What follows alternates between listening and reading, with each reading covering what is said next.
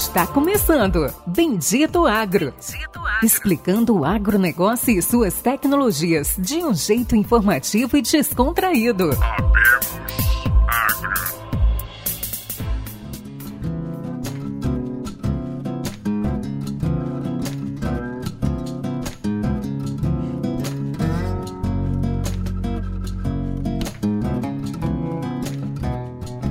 pessoal, sejam todos muito bem-vindos ao Agro, o seu podcast de agrotecnologia. Aqui eu, Marcão, falando diretamente de Luiz Eduardo Magalhães, com os meus amigos Péricles Brianchi e Lucian Carvalho. E aí, pessoal, dá um alô pra galera. Fala, meus amigos, mais uma vez estamos juntos. Estou falando de Lucas do Rio Verde, no escritório do nosso amigo Maurício. Hoje nós teremos um episódio fantástico aí com falando de muita inovação, mundo de startups e investimentos. Fala pessoal, sejam todos bem-vindos aí a mais um episódio do Bendito Agro. Aqui é o Luciano Carvalho, da Fazenda. É isso aí, pessoal. Hoje um episódio show de bola aí com muita inovação, muito desenvolvimento e startups para vocês. É isso aí, pessoal, é isso aí. Bom, nossos amigos que vão conversar com a gente, amigos especiais aí, são Luiz Eduardo Caçuia e Pompeu Cola. Pessoal, dá um alô aí pra galera. Olá, pessoal, boa noite. Eu sou Luiz Eduardo Caçuia, falo aqui diretamente da sede da Ciclo Aceleradora em Luiz Eduardo Magalhães, no oeste da Bahia. É um prazer estar falando com o Bendito Agro, participando desse podcast e vamos de inovação, né?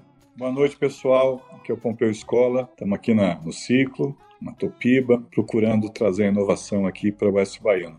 Beleza, pessoal, beleza. Então vamos lá. Gente, o pessoal que a gente está conversando hoje são sócios fundadores da Ciclo, uma aceleradora de startups com foco no agro. Vamos falar aqui, né, Luiz Eduardo é prata da casa, é paranaense, mas praticamente é prata da casa de Luiz Eduardo Magalhães. É um jovem né, empresário, investidor, cara dinâmico que eu conheço pessoalmente, gosto muito, 28 anos, cara inovador, muito, muito, muito solícito, né? Um cara que sempre a gente pode contar com ele para tudo. Então, tá aí com a gente, vai conversar. Do outro lado, Pompeu Escola, também sócio fundador da Ciclo, startup aceleradora, e consultor em inovação desde 2009, voltado para o mercado startup, com experiência na criação de aceleradoras de startup. É um cara que a gente está trazendo com uma bagagem muito grande na área de startups. Pessoal, vamos lá para o nosso podcast e vamos conversar e vamos trazer inovação para o pessoal.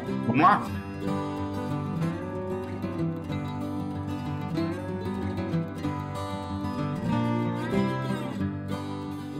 Beleza, então vamos lá, gente. Ciclo com K, aceleradora de startups. Bom, pessoal, para a gente começar, o que, que é Ciclo? Como que começou? Qual foi a ideia? Como que foi essa iniciativa? Como que começou a Ciclo? Bom, uh, a iniciativa da Ciclo Aceleradora, né, dos desafios futuros que a gente enxerga e nossa agricultura vai enfrentar e sempre pelaquela vontade de inovação também, né? Nasceu dentro de uma iniciativa da Caçui Inteligência Agronômica, né? Da Caçui é uma empresa que trabalha na área de consultoria agronômica, atuando na região oeste da Bahia, né? Piauí, Tocantins e Mato Grosso. Então, nós temos uma frase lá dentro da empresa que diz o seguinte: o que nos trouxe com sucesso aqui até hoje não vai garantir o nosso sucesso futuro, né? Nós temos que estar sempre buscando inovar, melhorar e estar à frente, né? De fato, a gente analisando a história e o crescimento populacional, estimamos uma população de 10 bilhões de pessoas para 2050. Países emergentes ficando cada vez mais ricos, né, sem falar de China e Índia, mas países altamente populosos como Tailândia, Malásia, Indonésia. A expectativa de vida do ser humano aumenta a cada dia também, o ser humano vive mais. Então é cada vez mais gente necessitando comer no mundo, né? Dentro desse estudo, mostra que o Brasil tem o papel de aumentar 70% da sua capacidade de produção atual para atender a demanda, essa demanda de 2050 com 10 bilhões de pessoas no mundo, né? Dentro desse estudo, o que nós vamos conseguir crescer em área, né, hoje, área física? Em torno de 25 a 30% no máximo, né? Os outros 75, 70% é em produção por hectare,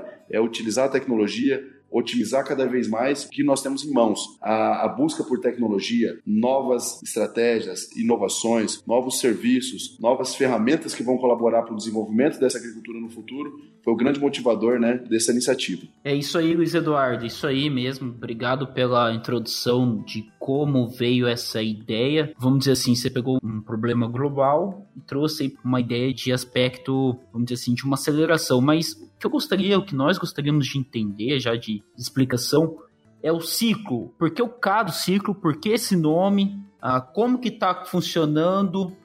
Da ideia inicial do que está existindo. Explica um pouquinho melhor, talvez assim, do embrião até o que existe agora. Então, pessoal, Pompeu aqui, cada ciclo é uma, uma, homenagem ao Caçuia, que teve um significado especial. Ele que juntou as pessoas, ele que buscou lá atrás, em 2018, articular alternativas e que acabou culminando na criação da aceleradora aqui em Luiz Eduardo. Então, uma homenagem do K de Caçuia. Ciclo, porque a agricultura vive ciclos e a gente entende que se é uma aceleradora agritech, é uma homenagem a isso, é que o nome também focalize essa ideia ideia de que é um mercado cíclico, sazonal, que tem uma composição, uma jornada. Não nasceu aceleradora, lá atrás, quando nós começamos a conversar, no finalzinho de 2018, já existiam alguns empresários, o Caçuia, tanto o Eduardo quanto o Henrique, queriam aportar recursos para fazer um fundo e comprar startups. Né? A nossa contribuição foi é, mostrar para eles que não existiam muitas startups maduras no mercado e que a ideia, a gente tinha que ir um passo atrás e criar um viveiro de planta para poder criar essa floresta. Né? A floresta não existia ainda. Então, a aceleradora veio desse estudo preliminar feito no final do ano de 2018. De janeiro a maio, a gente fez um trabalho importante de prospecção de viabilidade e de discutir parceiros locais. Se constituiu então um grupo de investimento e daí a gente materializou a aceleradora, que foi entregue à sociedade Matopibense, né, em Luiz Eduardo Magalhães, dia 21 de setembro de 2019. Então ela começou a operar nessa data, fez o seu primeiro edital de outubro a dezembro, capturou interessadas em ser aceleradas aqui e abriu o seu primeiro bet com 10 empresas escolhidas em janeiro de 2020 e tem empresas de Londrina, tem empresas de Israel, tem empresas do Rio Grande do Sul, tem empresas da Bahia, tem empresas do Paraná, então porque a aceleradora não é geográfica. Qualquer pessoa de qualquer lugar pode apresentar uma tese que interesse para o desenvolvimento da aceleradora e aí essa equipe passa a viver aqui nove meses. A aceleração é presencial, o cara tem que vir para cá, viver na região e trabalhar aqui, entender as culturas que tem aqui, as fazendas, centro de pesquisa e fazer viabilizar ou não o seu projeto projeto durante esses nove meses. Legal, legal, muito bom.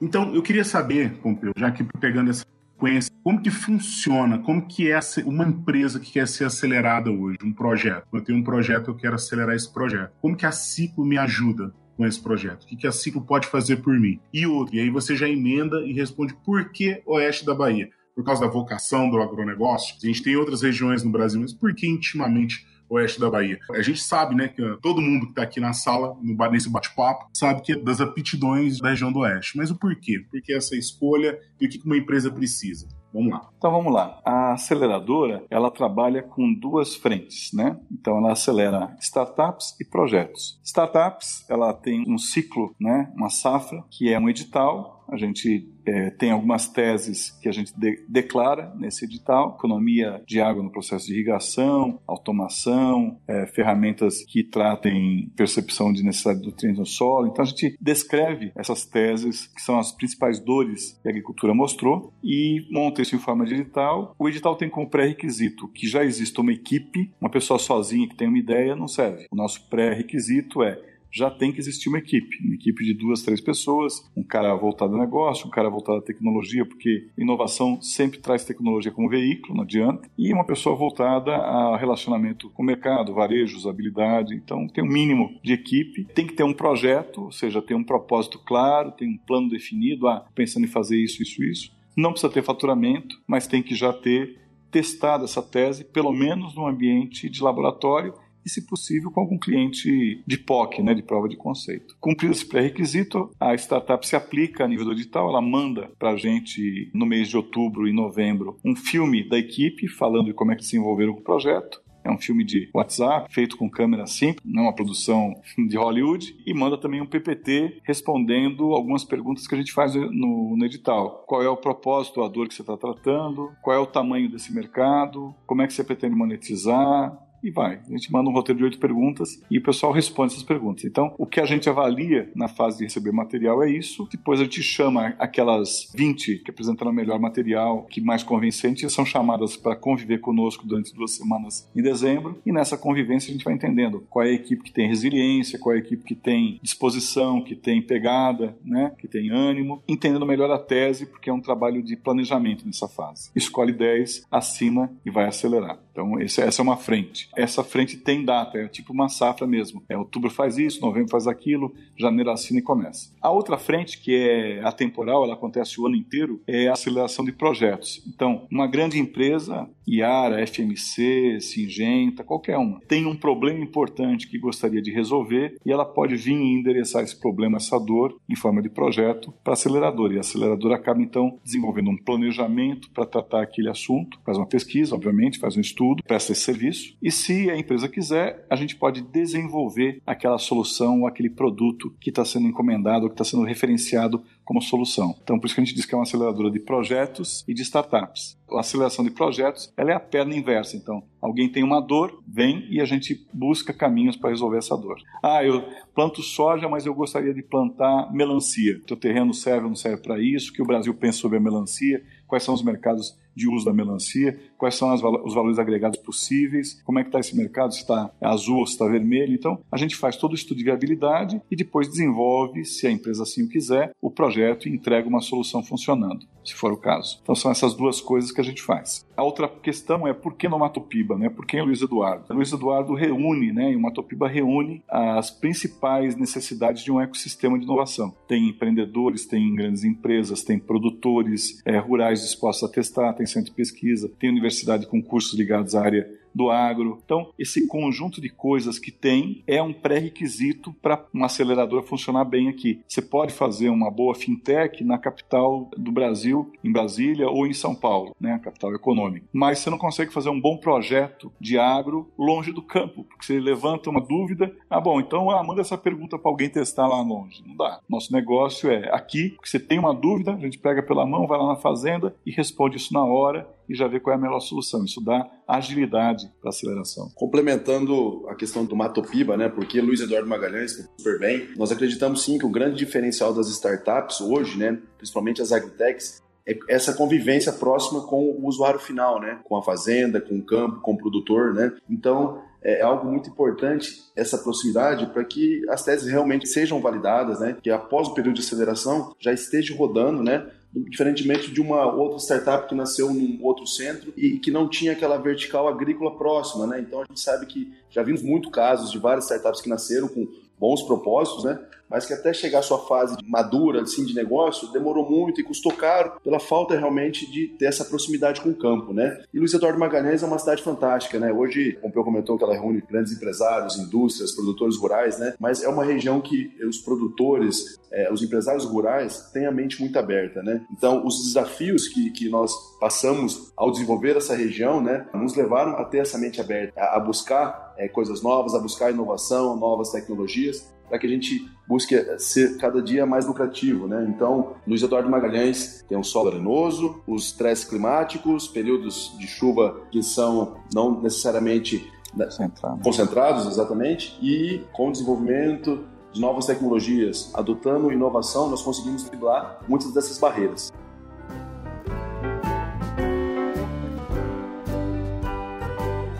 Você está ouvindo Bendito Agro, o seu podcast de agrotecnologias.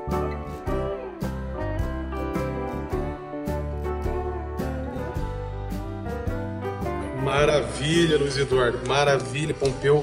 Acho que uma verdadeira aula aí para quem está iniciando, para quem está na caminhada aí, de iniciar um projeto, de iniciar uma, uma startup. Eduardo, eu gostaria, você ou Pompeu aí, fique à vontade, falar assim, qual seria a próxima etapa? Para uma validação, ele vai ficar aí uma safra, né? Como essa validação é feita? Como que vocês enxergam o valor e falam, olha, essa startup merece continuar, essa aqui não, essa aqui vai cair fora, né? E o que que as, as startups, o que que eles ganham? O próximo passo dessa startups? Essa tua pergunta é muito importante porque tem um mito aí de que a aceleração é um moedor de carne, né, que é tudo igual e tal. E a gente não acredita nisso. A gente olha para uma aceleradora como um viveiro de planta e como um hospital tipo UTI, assim. Então são 10 startups, são 10 leitos. Cada leito tem uma plaquinha de tratamento específico para aquela startup que é o seu plano de aceleração. Então tem startup que veio aqui e cujo plano de aceleração dela que nós desenvolvemos juntos em dezembro prevê, não, você tem que fazer um teste técnico desse produto produto aqui no Matopiba. Você tem testes e ensaios que provam que consegue mais 12% de produtividade, crescimento da planta aplicando esse produto, por exemplo, mas esse teste não está feito aqui, nesse solo arenoso e na característica da região. Então você vai sim passar no primeiro trimestre da tua aceleração, colocando lá parcelas, aplicando o teu grão, fazendo acompanhamento de AB, é, testando com mais água, com menos água, para a gente ter um laudo, um protocolo de como é que se comporta esta solução, essa tecnologia na nossa região. Estou descrevendo um plano de aceleração de uma das startups. Depois, o segundo passo, ah, deu certo? Deu. Vamos desenvolver a prospecção dirigida com clientes que a gente chama de early que são bem dispostos e interessados em testar inovação daquele tipo específico. Essa prova de conceito vai até um determinado mês, tem que acompanhar safra, obviamente, plantio aí por diante, período que pode, período que não pode, e depois vamos então produzir material de marketing comercial e desenhar uma estratégia de comercialização e canais. E no nono mês você vai estar com uma estratégia de canais montada, com distribuidor se for distribuidor, com revenda se for revenda, e já vai ter alguns clientes de fato vendidos, comercializados ativos, alguns que já finalizaram. Então a gente define essas metas peculiares para cada projeto. Não são todas as startups que têm o mesmo receituário. Para cada startup tem um receituário específico, como se fosse um paciente no leito, entendeu? Com a sua receita específica de tratamento. E a diferença da aceleração para o Hub, você não perguntou, mas eu já estou aproveitando e incluindo isso, é que a aceleração ela pega pela mão a startup e vai fazer passar por aqueles remédios e por aquelas atividades até que se consiga chegar no ponto B lá no nono mês. Ah, tenho clientes referência, tenho um produto validado, tenho uma estratégia comercial, tenho uma marca se não tiver marca, tenho a comunicação e comecei agora a vender de uma maneira mais ampla para o Brasil implantar isso. Já tenho uma central de implantação para isso aqui, já tenho uma central de suporte. Bom, então agora eu já posso fazer o meu debut e me apresentar para fundos de investimento buscando mais capital para ir para a fase 2. Esse é um modelo de acelerar uma startup. E para cada uma delas tem um plano de aceleração específico que a gente desenvolve e compõe antes de começar a jornada, em dezembro ainda. Show. Muito obrigado pela explicação, ficou bem claro. Qual que é a vantagem de hoje uma empresa, uma startup do agro ou uma empresa do agro de ser acelerada pela ciclo? Por que, que ela decide? Por que, que eu quero estar junto com Pompeu, junto com Luiz Eduardo, na cidade de Luiz Eduardo Magalhães? Ou eu posso simplesmente buscar esse dinheiro em outro lugar? Posso tentar uma outra parceria no Mato Grosso ou no Rio Grande do Sul? Qual que é a vantagem que ela tem de estar com vocês, de ser acelerada dentro da Ciclo? Boa pergunta, Pericles. Mas de fato, essa iniciativa da aceleradora com foco 100% em agritech, né? A Ciclo é a primeira do Brasil com essa tese dentro desse modelo de aceleração que nós estamos propondo. Então, dentro do modelo de aceleração, nós propomos, além do espaço físico aqui, o pessoal vai trabalhar, tem toda a mentoria,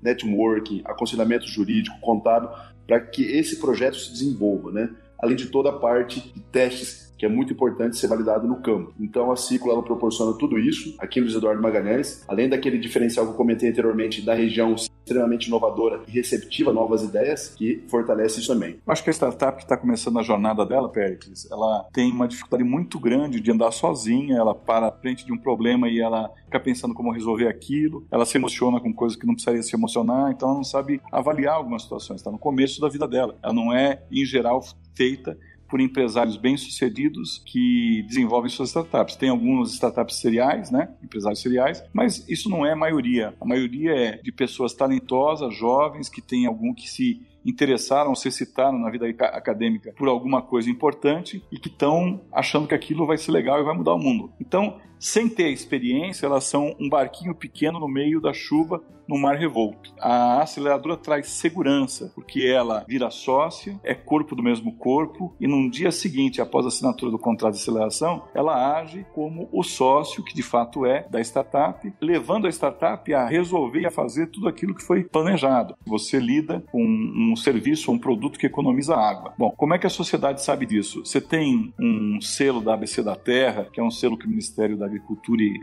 Pecuária, que o MAPA oferece para fornecedores de serviço que conseguem gerar sustentabilidade? Não, eu não tenho. Como é que consegue fazer isso? Nós vamos lá junto no mapa, a gente vai levar ela até os organismos que vão ajudar a desenvolver isso. Vamos passar por todas as etapas, mas nós somos despachantes experientes que sabem como conduzir essa startup perante esses desafios, como o próprio Luiz Eduardo citou. Às vezes é, ah, eu tenho uma reunião com a FMC, o cara começa a tremer que nem uma vara verde, né? Será que os caras vão gostar de mim e tal? Então, você prepara até o aspecto psicológico do cara para ir para a reunião, você ajuda a montar o contrato, você define o que abordar e o que não abordar. E essa experiência de gerir é um aporte importante que a aceleradora traz, além de todo o pacote do resto, do dinheiro, do ambiente físico, do network, mas é a experiência de gerir é onde a gente passa a ser o gestor com eles da startup nesse período e apoia e ajuda que ela tome decisões corretas, que tenha foco, que passe por dores que ela quer desviar. A gente teve uma experiência bacana essa semana, a startup está fazendo um mapeamento de rotas, né? Eu queria fazer a rota, mas está chovendo muito. falei, gente, vai continuar chovendo, vocês não têm controle sobre São Pedro. Escolhe uma outra rota e faz. Caso contrário, a gente vai dar tchau-tchau para vocês. Então, a gente pressiona, no bom sentido, a tomar as decisões que têm que ser tomadas e amadurecer o projeto. E isso ajuda muito que aquela startup que poderia demorar cinco anos para encontrar um caminho sozinha, acaba nesses nove meses avançando muito. Também é bom que se diga há um índice de mortalidade histórico, né? Se a gente olhar para o mercado geral fora do Brasil, nesses 35 anos que se trabalha com inovação em startups lá fora, aqui no Brasil seis anos é muito pouco tempo, mas lá fora se espera que uma fatia significativa das startups não sobrevivam à aceleração. O Brasil nesse sentido ele é muito bom nesse momento, ele acelera com muita qualidade, ele investe energia em fazer isso e escolhe talentos importantes para acelerar e a nossa taxa de conversão no Brasil na média é de 5 para 10. Então a gente entra 10 para aceleração, sai 5 sobrevivendo, faturando, crescendo, né? Algumas mais rápidas, outras mais lentas. 5 morrem. A estatística de 35 anos é perversa. De cada 10 lá fora, duas apenas sobrevivem. As outras morrem no caminho. Mas morrer nessa fase preliminar, né, de early stage, economiza dinheiro e tempo e faz com que o empreendedor ganhe experiência com o que deu errado e volte a apresentar outras startups e, e se aplicar de novo. Que legal, Pompeu, que legal. Show de bola. Só uma pergunta aí de curiosidade. Qual foi o, a quantidade de startups que vocês receberam aí na, no edital da Ciclo? Nesse primeiro edital, a gente recebeu cerca de 50 startups se inscreveram, um pouco menos que 50, e nós triamos 20, e dessas 20 separamos 10 com quem a gente gostaria de assinar o deal, a partir daí pactuamos. Então, nosso funil começou com 50, veio para 20 qualificadas, e 10 dessas aqui ocupam, vamos dizer assim, o espaço de assinatura de deal. Legal. Bom, eu queria saber aqui alguns exemplos legais né, que são da empresa montando a rota. E eu queria saber qual que é o impacto na região. A gente está falando de um agro que está passando por um momento de sustentabilidade. A gente não pode deixar de falar de sustentabilidade. O agro está vivendo um momento biológico, vamos colocar assim. A gente está vivendo a corrida dos biológicos. Então a gente está partindo para um agro mais sustentável. O que, a Ciclo pensa em como impactar a região? O agro pensa nisso, tem um foco voltado para ações sustentáveis? Não é o foco agora, é o foco em startups, porque eu vou, vou passar uma linha aí e tentar alinhavar várias pontas. A gente está falando de um agro que agora é mais sustentável, está buscando uma sustentabilidade. A gente está falando de um advento dos biológicos muito forte que está entrando aí. A gente está falando de aplicativos que estão aos montes. A gente já entrevistou várias empresas aqui e a gente já tocou sobre esse assunto. A gente tem empresas que fazem monitoramento de praga, manejo integrado de pragas. Isso a Caçuia tem uma experiência boa dentro dessa área. E sim, é, são ações sustentáveis. A gente tem aplicativos que visam a economia e a racionalidade vulnerabilidade no ofensivos. Então a gente tem vários aplicativos, um agro buscando cada vez mais a sustentabilidade e o boom dos biológicos aí, das ações biológicas. O que, que a Ciclo pensa? Como que ela quer impactar o mercado pensando nesse agro sustentável. Um negócio bem complexo, mas eu acho que é com vocês mesmo que a gente vai conseguir chegar na melhor resposta aí. Como é que a aceleradora navega, né? Nesse mundo de mudança que você coloca aí, de tendências, de inovação, de tendências locais, a gente lutando aqui pelo biológico, lá fora o pessoal tratando de desenvolver soluções digitais. Aqui a gente pensando em como mata o inseto e em algum lugar alguém está falando lá fora em sintetizar o ruído do inseto, do predador dele. Então a aceleradora ela não pode esquecer que ela está no mundo, ela não pode esquecer que ela está no Brasil, ela não pode esquecer que ela está em Luiz Eduardo Magalhães, em Matopiba. Ela precisa orientar o caminho dela pensando para onde o mundo está caminhando e quais são esses movimentos importantes que o mundo está tratando, qual é a realidade local e regional, quais são os compromissos e a visão e o apoio, principalmente a visão, que o Ministério da Agricultura, o MAPA, que o Ministério da Ciência e Tecnologia, que o governo brasileiro tem em relação à agricultura, quais são as dores locais desses produtores dessa região, que a gente acaba absorvendo quando conversa com eles e estabelece teses de prioridade. Então, a aceleradora, no final das contas, ela é como se fosse um eco, né? Ela junta, ela faz a curadoria de todas essas fontes e tenta estabelecer uma linha que possa permear essas várias fontes e necessidades, criando um plano de aceleração, dando peso às teses a partir dessa visão de curar essas várias influências. De fato, nós temos que fazer mais com o que nós temos em mãos, né? Investimento em tecnologia é usar mais a nossa terra, o que nós temos em mãos. Então, todos os projetos que a aceleradora está investindo, está acelerando, tem a ver com uma melhora na produtividade. Seja na área, nós temos projetos ligados a produtos biológicos, que tem a ver com a sustentabilidade, projetos ligados à gestão da irrigação, que tem a ver com o melhor uso da água. Então, todos os projetos que estão sendo nascidos aqui, desenvolvidos e criados aqui, estão ligados à sustentabilidade, porque é buscar ser mais produtivo, ser mais produtivo com aquilo que nós temos em mãos. Então, está totalmente ligado.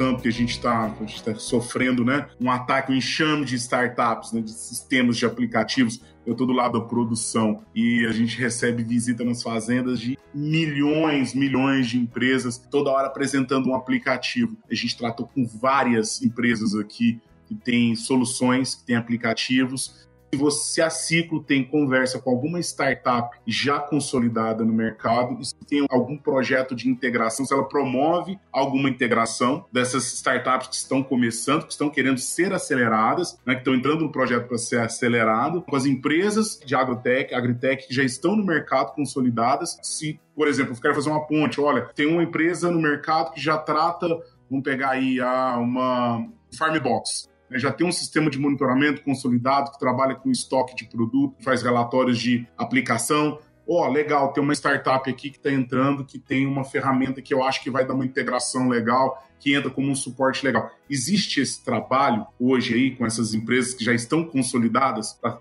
com essas que estão sendo aceleradas? Existe esse trabalho, ele é um trabalho de promover conhecimento e parceria. Os fundos fazem esse trabalho de uma maneira mais eficiente, mais objetiva, eles com a participação das duas empresas e forçam elas a se unir. A gente vai ver muitas das consolidações do agronegócio vão ocorrer depois do investimento dos fundos Série A. Mas o Venture compra duas, três que têm tese parecida e acaba juntando elas. No Buscapé a gente comprou uma meia dúzia de empresas de behavioral marketing, né, de inteligência de marketing, que era tão importante para a vitrine, né, para a loja virtual, para o e-commerce. E depois juntamos todas elas porque a gente queria que elas integrassem e entregassem para o usuário uma coisa melhor, né, para dar um exemplo de outro segmento. A aceleradora ela faz isso e a Ciclo faz isso numa dimensão menos agressiva. Ela não impõe, não força. Ela apresenta, olha, tem essa empresa que atua nessa área, quer conhecer, quer trocar em figurinha. Isso vale para outra startup que está mais forte forte, robusta, que já andou mais quilômetros, mas também vale para trades, né? Você fala, puta, tem essa empresa aqui, tem um, esse cara que desenvolve aqui a tese com a gente de colocar, aplicar gás carbônico na semente para ajudar a promover um crescimento adicional da planta, ele olhava, por exemplo, para os produtores rurais como seu cliente. A gente falou, não, o negócio não é B2C, é B2B. Você não vai conseguir criar escala e oferecer essa vantagem de uma maneira ampla se você não enxergar a sementeira como teu parceiro desenvolver isso. Então vamos beneficiar com gás carbônico para a sementeira e a sementeira que passa a ter um produto adicional para oferecer para sua linha de clientes. Você não precisa criar a novela de novo, quer dizer, já tem os canais, já tem o modelo, já tem a distribuição, usa um parceiro B2B. Então é muito comum que a aceleradora influencie a startup a fazer alianças ou a fazer composições. E até mesmo entre startups de um mesmo bet, está acontecendo aqui conosco, elas se conectam. Uma mexe com o transporte, né, com a modalidade de logística que vai ser aplicada, a outra está trabalhando no sistema de gestão, a outra trabalhando nessa coisa de roteiro e mapa. Acabam encontrando também entre elas, no mesmo bet, numa mesma convivência de safra de startup, ligações e podem criar produtos que se conectem. Né? Isso também acontece. Mas nessa fase não é uma imposição de capital, é feito de uma maneira bastante negociada. Mas é papel da aceleradora promover isso e a gente promove. Maravilha, Pompeu. Maravilha, Luiz Eduardo. Estamos falando aí da integração entre as empresas, entre as startups. Como que uma aceleradora faz uma interação comigo aqui na fazenda? Então eu tenho, eu tenho uma dor, eu tenho um problema a ser resolvido, né? Faço uma visita aí na Ciclo, né? A Ciclo está de portas abertas, o Luiz Eduardo já falou isso outras vezes. Aí conheço, falo, nossa, Luiz Eduardo, essa startup resolve uma dor minha. Então como é que é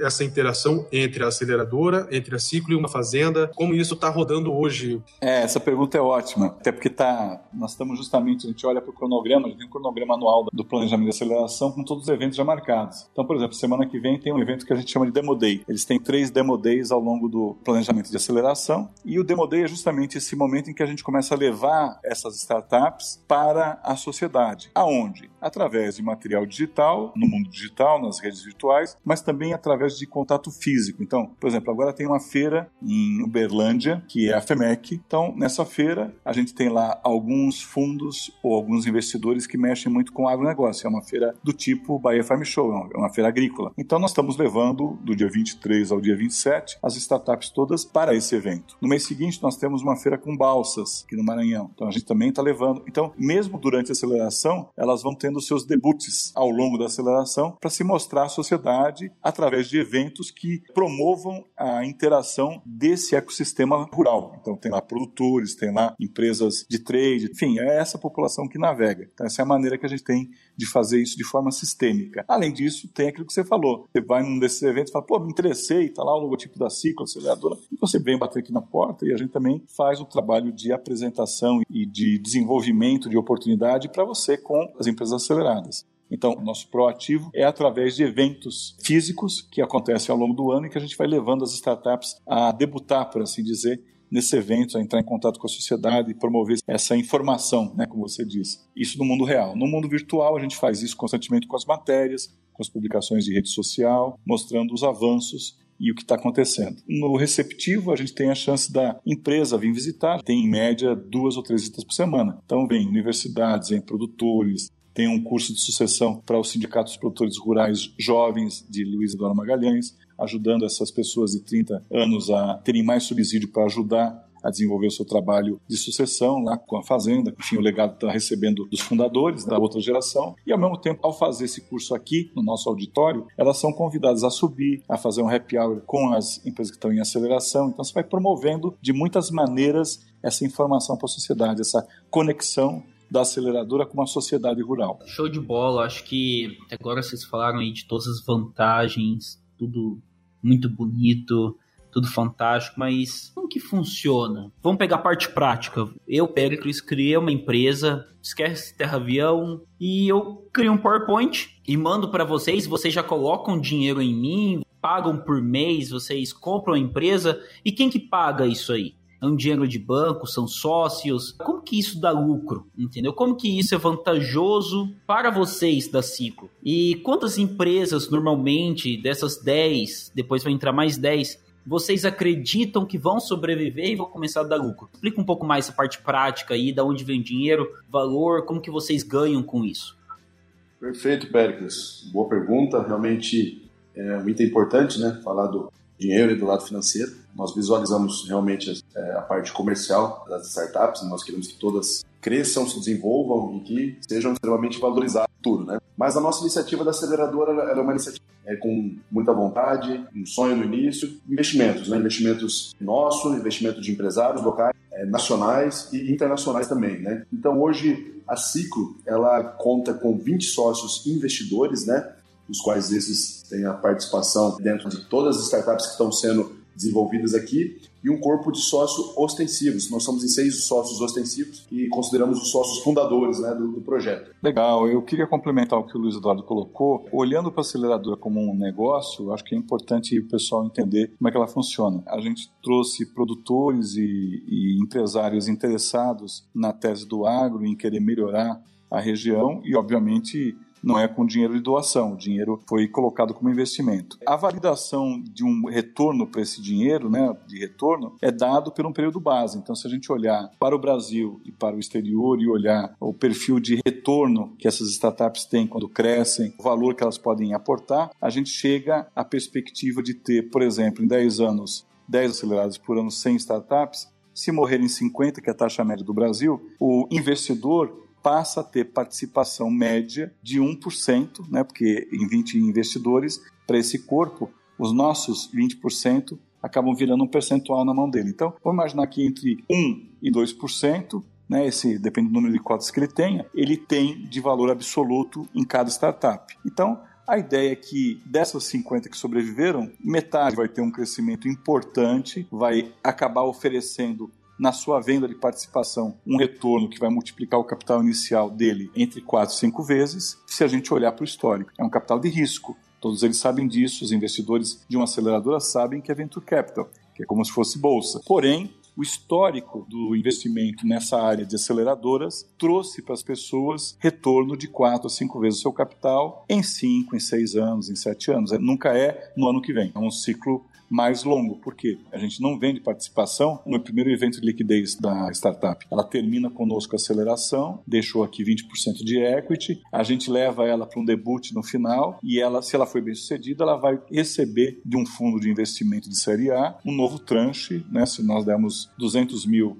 por 20%, um fundo de série A vai dar 4, 5 milhões, 6 milhões por 20%. Então ela já multiplicou o valor dela, né, aquilo que ela efetivamente vale. E ela vai continuar crescendo. A gente não sai nesse evento de liquidez. A gente vai sair num fundo de série B. Então vai demorar quatro anos, em média, para a gente começar a sair desse lote que está aqui hoje. Em 2024, 2025 é que a gente vai começar a vender participações para uma série B de algumas dessas startups. Quando volta esse dinheiro, a gente então vende a nossa participação junto e recebe esse dinheiro de volta, pega esse dinheiro e devolve para os investidores. Então ele é recebido através da Ciclo e entregue 30 dias depois nas contas correntes das pessoas físicas investidoras. Então a expectativa que cada investidor tem é multiplicar o seu capital, se tudo correr bem, quatro ou cinco vezes. Botei 100, vou ter 500. A expectativa é, mais pessimista é da perda total e a expectativa média é de multiplicar por dois. Então a gente mostra isso, mostra os estudos que existem e as pessoas olham e tomam sua decisão. Não é um investimento que tem garantia, que tem ativo amarrado nele, não tem um terreno. Você pode perder tudo? Pode mas o histórico de aceleração no Brasil tem mostrado taxas vantajosas, tanto que muitos assets, muitas empresas que fazem gestão de, de, fortunas familiares têm comprado participações em startups, em aceleradoras e em fundos de série A. Empresas grandes, médias e pequenas, mas principalmente fundos que são de empresas tradicionais e que são assets, né? portanto não deveriam ir para investimento de risco, têm comprado participações em aceleradoras em fundos de investimento de série A e muitas vezes na própria startup. A Magazine Luiza surpreendeu todo mundo na holding dela comprando participações de algumas startups. Não vou mencionar nomes, não, não é esse o meu objetivo, ah, inclusive do agro, e a gente fica dividido. Fala, bom, será que isso foi uma boa? Quer dizer, de repente está botando a mão numa cumbuca que você não conhece tanto. Mas o movimento existe, é esse.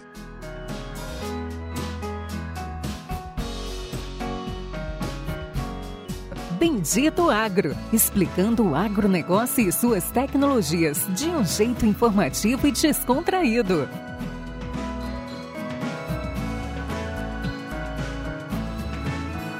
Vocês juntaram 20 sócios, falou assim, a partir de hoje a gente vai investir, a gente quer investir um dinheiro. Você falou que é 20% de cada startup, 200 mil, tô correto, Pompeu? É isso, a média é essa aí. Uhum. Essa é a média. Se um dia eu acelerasse alguma startup, eu não receberia, eu não, vamos dizer assim, eu não buscaria o retorno sobre capital. Eu não teria, vamos dizer assim, eu tenho 20% de uma empresa, eu não recebo dividendos. Então, 20% do que aquela empresa faturar não vem para ciclo. Você tem só 20% do valor da empresa. Estou correto? Você tem 20% da empresa. Se ela tiver dividendos, você pode receber distribuição de dividendos. Mas a gente sabe que uma startup, nos seus 5, 6 primeiros anos de vida pós-aceleração, dificilmente ela distribui dividendo. Ela reinveste dividendo no seu crescimento. E ainda tem burn rate, precisa de capital adicional para continuar crescendo. Então a gente não conta em absoluto com distribuição de dividendo. Então a gente não conta com a distribuição de lucro. Um sócio, ele tem direito a equity, consequentemente ele tem direito a proporcionalmente ao equity dele distribuição de lucro. Só que é muito importante que se diga, é quase improvável que a gente vai encontrar distribuição de lucro nos cinco primeiros anos de vida de uma startup pós-aceleração. Perfeito, entendi. Dessas 10 que vocês pegaram, tem alguma que vocês estão olhando com bons olhos? Você fala, essa aqui vai valer muito. Vocês podem aí já dar uma prévia de algo aí que está saindo do forno, que vai ser fantástico, que vai realmente aí pro próximo nível. Tem algo aí que vocês falam assim, ou oh, vão ser todas empresas normais. Então, vocês têm algo aí já para contar para gente? que eu posso te contar, Périx, é o seguinte: obviamente que uma aceleradora também tem o seu planejamento do primeiro bet. Quando nós fizemos o primeiro bet lá do Darwin, nós obviamente escolhemos aquele jogo que já está garantido, né? Então, se pudesse dizer assim, né? É, nada é certo, né? Tudo tem risco. Mas aqui também a gente escolheu as teses de menor risco, as teses que têm uma ligação importante com o mercado de investimento, de fundos e de exits possíveis. Ou seja, a gente também fez uma blindagem para que esse primeiro bet da aceleradora, e a gente faz isso nos primeiros dois, três bets, até que ela ganhe uma tradição, para que ela possa realmente ter muito sucesso. Lógico que a gente depende do Brasil, a gente depende do coronavírus, a gente depende do mercado internacional, a gente depende do petróleo, do maluco lá que abaixa o preço do petróleo, a gente depende de muitas variáveis diretas e indiretas para poder ter sucesso.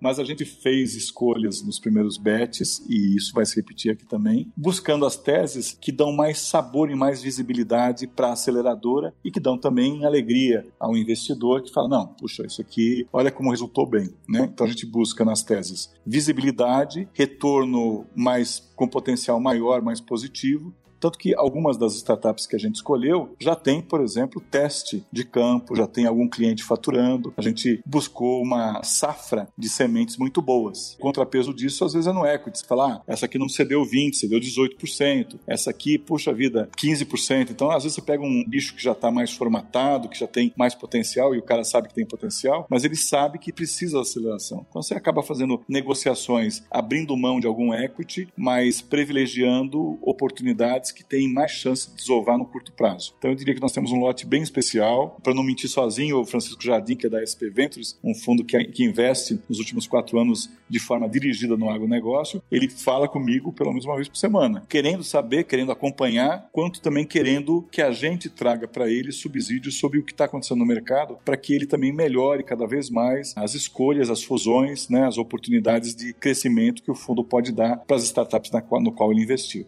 Legal, pessoal. A gente está chegando próximo ao fim aí desse podcast. Muito interessante, a gente está gostando muito de fazer. Bom, esses dias eu conversei com você, Luiz Eduardo. Você tinha falado para mim, não, Marcão, estou em Vitória da Conquista tal. A gente está participando de um evento aqui. Se eu me lembro, você falou que estava envolvido com o pessoal do Senar, da FAEB. E eu queria saber qual que é o envolvimento, como que a Ciclo está envolvendo esses órgãos, por exemplo, sistemas ES, né? FAEB, a Federação, o Senar. Como que é a participação dos sindicatos rurais? A gente sabe que na Bahia mesmo no Mato Grosso também tem uma atuação muito forte. Como que é a parceria com esses órgãos como sindicatos, FAEB, Senar? Como que funciona aí? Como que é a integração, a, a ligação entre vocês? Certo, Marcão. De fato, todas essas entidades e muitas empresas estão vivendo esse momento também. E eles precisam de uma colaboração dentro da área de inovação, para que eles saibam qual caminho trilhar né, dentro dessa área de inovação. E a aceleradora, junto com a equipe, né, com todo o nosso corpo executivo aqui e equipe interna da aceleradora, nós temos essa experiência, temos essa vivência e esse know-how para poder colaborar com essas demais entidades, instituições e empresas né, que estão buscando inovação. É, eu queria falar um pouquinho das entidades. Né? Pensa na aceleradora como um elo que se criou aqui em Luiz Eduardo Magalhães, como se fosse um, uma célula nova que não existia, e ela vai se conectando às demais células que já existem né, na sociedade. A gente tem uma relação muito estreita hoje com a FPA, né, a Frente Parlamentar da Agricultura, com a Alceu, com vários dos deputados federais que estão à frente dessa estrutura da Frente Parlamentar, para que a gente possa entender bandeiras importantes que eles estão hoje levantando, né, e ao mesmo tempo para que eles entendam também quais são as coisas importantes para a região e para a aceleradora, providenciando que haja colaboração com isso. Isso vale para a CNA, Conselho Nacional de Agricultura, para o Senar, para a AIBA, para a ABAP. Então, é papel da aceleradora se conectar com os organismos públicos e privados que estejam presentes no ecossistema e fomentar os que não existam e aproximá-los, tal que tudo isso vá girando e gerando um movimento ativo que dê velocidade à produção de inovação na região e nos temas desejados. Então, é papel nosso, sim, por exemplo, saber que o Ministério da Agricultura tem o selo ABC da Terra, que esse selo é um selo que o governo pretende destacar, facilitando ao produtor que usa produtos e serviços do ABC da Terra maior, melhor chance da sua securitização, seu refinanciamento. Então, uma vez que é um propósito do governo dar força ao ABC da Terra, a gente pega, por exemplo, startups sustentáveis, cria a possibilidade de selar essas startups, delas levarem selo, que ajuda o produtor no seu trabalho também de ressecuritização, de financiamento, de acesso a crédito. Nós temos que estar entendendo e ouvindo a sociedade nessas vários atores, estabelecendo possibilidades de aproveitamento comum para as necessidades de um e de outro. É nosso papel. Como diz o Luiz Eduardo, a gente ao mesmo tempo que vive aqui a aceleração, tem que viver e comungar de tudo que está acontecendo em volta do nosso ecossistema agro seja na área pública, seja na área privada, seja na área internacional. Esse é o meu papel. O CEO ele vive menos do dia a dia, né? E vive um pedaço do tempo dele, praticamente a metade, olhando para essa convivência com as entidades e articulando, né, dia 20, 21, 22 de abril, por exemplo, nós temos eventos relacionados ao ciclo e tem assuntos, por exemplo, para desenvolver com a o Ministério da Agricultura quer desenvolver alguns assuntos na região aqui com a IBA e conosco. Então, a gente vai construindo, levando a aceleradora para o centro da sociedade. Maravilha, Pompeu. Muito bem explicado. Está sendo um episódio fantástico de grande conhecimento aí para todos da área de tecnologia desde as startups, usuários, fazendas, investidores. A gente falou um pouco sobre qual é o próximo passo, o futuro, o desenvolvimento de uma startup dentro de uma aceleradora, né? Eu quero saber agora qual é o próximo passo da aceleradora. Vocês vão continuar sempre nesse processo? Qual que é a linha de desenvolvimento da aceleradora? Essa pergunta é boa porque o mercado não é estático, ele é dinâmico, né? Então a aceleradora surgiu em algum momento como necessidade da economia da inovação para ajudar a desenvolver startups. A gente, quando construiu aqui o ciclo, e quando a gente constrói uma aceleradora, a gente desenha um ciclo de 10 anos né, a gente pensar. Então, no documento lá de sociedade de, de cotas diz assim: essa sociedade vai se manter por 10 anos, depois ela vai pensar se ela quer continuar, os sócios então vão bater martelo, continua ou não. Com isso, nós estamos dizendo o seguinte: que a gente não sabe como é que é o modelo do futuro. Pode ser que no futuro tenha ainda mais necessidade da aceleradora, pode ser que tenha menos. Vai depender de como é que funciona a agitação e o crescimento desse mercado. A gente vê a Microsoft trabalhando de uma maneira muito forte na Índia, em Israel, trabalhando nem mais para a faculdade, trabalhando com high school, com criançada de 14, 15 anos, excitando professores e alunos gerando gamificação, prêmios, para que projetos de qualquer área de monografia virem é, voluntariamente teses de inovação, tentando antecipar 10 anos a criação de uma nova startup. O aluno já sair turbinado da escola querendo fazer uma startup já logo depois do colegial. E isso tem sortido algum efeito importante. Então, pode ser que em 10 anos a aceleradora mude o seu papel. O que eu noto hoje, né, o que eu poderia falar sobre o futuro próximo, o futuro de 4 anos, 5 anos, eu vejo a aceleradora se aproximando muito dos fundos de série A e vice-versa. Porque os fundos ajudam a lapidar mais rapidamente a tese, há cada vez mais uma proximidade grande do fundo e da aceleradora, ajudando a pensar aquilo que tem velocidade como moeda para o fundo, porque isso facilita então a disposição desse fundo colocar rapidamente recurso ali. Até como CID, você vai ver que os fundos ele tem 5% do fundo de série A, ele pode aplicar de uma forma alternativa, do jeito que quiser, sem ele necessariamente seguir o compliance do fundo. Ele tem uma liberdade sobre 5%. E hoje, nos últimos anos, os fundos série A fazem co-investimento com o CID, então pega uma Redpoint e uma SP Ventures e fala, ah, vamos botar 200 mil nesse negócio aqui, não tem paridade, não é equity, é um follow, é um, é um CID para fazer futuro follow. Essas coisas têm acontecido. Do lado oposto, o fundo série A está passando por uma dor incrível nesse momento, que é fazer cheques de até 5 milhões de dólares para uma startup, que é o que ele tem mandato para fazer, e saber que daquele bet que vai durar 10 anos, nosso dura 9 meses, do fundo de série A dura 10 anos. Nesses 10 anos, ele sabe que um terço daquelas empresas vão morrer no primeiro ano. Um terço vai crescer pouco e um terço tem chance de virar unicórnio. É muito dinheiro para colocar para matar. A gente já tem dó de matar uma startup aqui na aceleradora, que é, que é 200 pila, é pouco dinheiro. Imagina o cara que faz um cheque de 5 milhões de dólares para aquela startup, saber que um, uma de três vão morrer em um ano. Então, tem havido um mercado complementar que está está se criando do fundo utilizar o conhecimento e a capacidade de consultoria da aceleradora para ajudar a recuperar startups que não seguiram bem, que foram investidas pelo fundo, mas que estão tropeçando. A startup na fase da aceleração, ela ganha o jogo com uma estratégia, foco, foco, foco, foco, foco. Estou simplificando, mas para entender, né? Na fase seguinte, ela recebe um cheque de 5 milhões de dólares, 20 milhões de reais, e no dia seguinte, o fundo quer dela coisas que ela não sabe fazer. Gestão, gestão, gestão. Então, tem havido, e eu acho que a minha bola de cristal diria assim, nos próximos 3, 4 anos a gente vai ver muitos termos de cooperação dos fundos com as aceleradoras. Em especial, eu quero dizer para vocês que nós temos, com um fundo pelo menos, nós estamos tendo uma conversa muito próxima. Eles querem, de algum jeito, viabilizar uma cota de investimento aqui, porque eles querem ficar mais perto mesmo da aceleradora. Então eu acho que no futuro próximo a gente tem a aceleradora e o fundo muito mais próximos e talvez eles acabem virando, no médio prazo, um organismo único.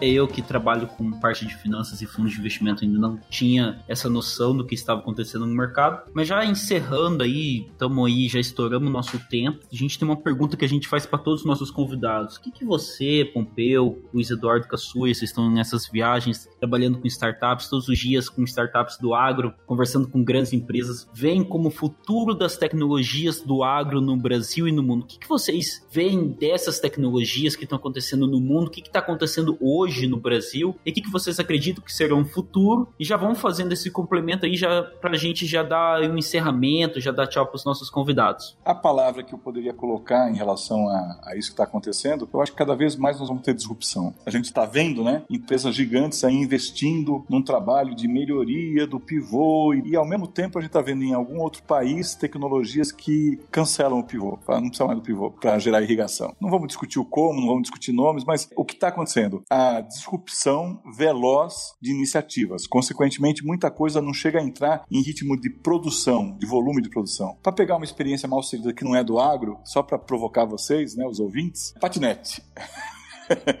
patinete do Brasil virou um caos completo. Tá sucateado e o dinheiro todo colocado ali, não tem recall, não tem o que fazer. É um prejuízo ferrado do negócio que durou muito pouco. Né? Durou um ano.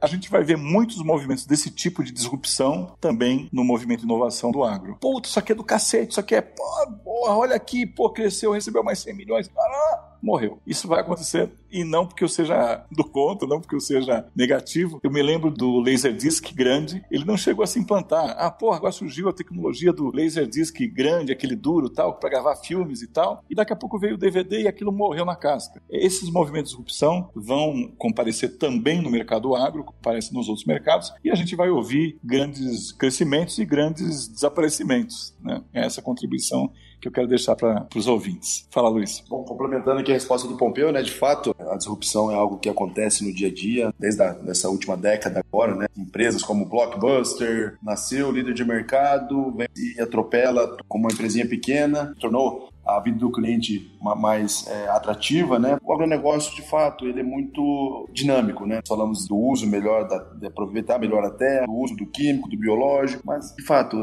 tem muitas coisas para melhorar, né? Eu tive em Israel no ano, no ano passado e lá metade desse país é deserto. Eles conseguem fazer é, a produção com muita tecnologia, né? Então, o que pega muito lá para eles é a água. É, nós falamos de máquinas autônomas, mas, de fato, o desenvolvimento humano, as pessoas que estão trabalhando no agronegócio precisam se desenvolver também, né? É isso aí, muito obrigado, Luiz. Muito obrigado, Pompeu. Obrigado pela esse agradecimento formal. E apenas acrescentando, nós estamos na rede Agrocast. Então aí todos os nossos amigos, essa é uma rede onde estão todos os todos os podcasts de agro do Brasil. Também gostaria de pedir a todos os nossos ouvintes que entrem, que possam nos seguir no YouTube, no LinkedIn, no Instagram e nos principais agregadores de podcasts que nós temos, Apple, Cashbox, Spotify. E a sua inscrição é muito importante pra gente e clique lá no botão de curtir. É isso aí, pessoal. Um grande abraço a todos e até o próximo episódio. Beleza, pessoal, é isso aí. Acho que foi muito gratificante pra gente, foi um papo muito legal. Eu queria agradecer aí o Luiz Eduardo também, né? Pérez já fez seus agradecimentos aí, ao Pompeu também, por ter dado do tempo deles. Então a gente queria agradecer muito a vocês por essa oportunidade de estar com a gente. Agradecer aos nossos ouvintes, o pessoal que acompanha a gente. E é isso aí, pessoal. Eu vou ficando por aqui. Esse é o Bendito Agro. Siga-nos nossos nas redes sociais que o Luciano vai estar falando aí. Valeu, pessoal. Um abraço. Fala aí, Luciano.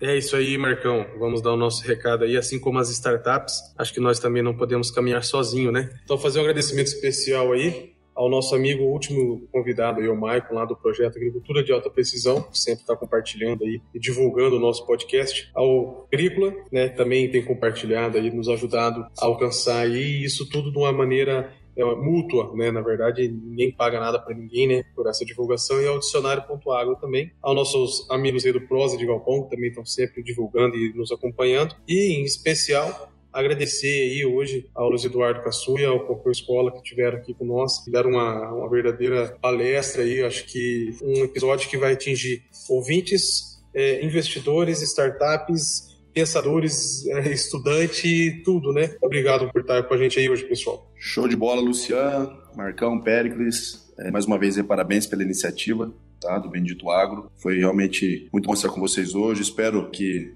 contribuído aí com informações que foram passadas. Né? Quero dizer que o ciclo está de portas abertas aqui em Luiz Eduardo Magalhães. Né? Nós temos nosso Instagram, arroba Ciclo Agritech, né? C-Y-K-L-O Agritech. Nos sigam lá. Uma boa noite a todos e muito obrigado. É isso aí, gente. O meu boa noite e o agradecimento especial aí ao Bendito Agro e o agradecimento muito especial ao Pélix, né? Que tem colaborado muito com a gente aqui. A gente consulta bastante o Périx, ele ajuda muito a gente. Então fica um agradecimento aí formal também por essa parceria. E a gente fica, como diz Luísa, completamente à disposição de qualquer ouvinte que queira mais subsídio, que queira trocar ideias.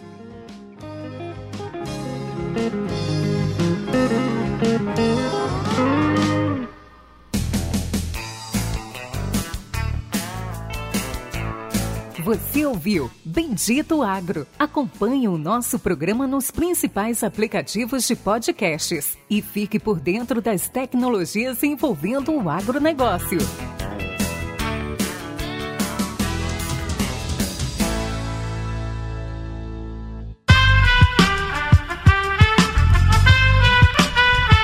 Este podcast foi editado por Aerolitos Edição Inteligente.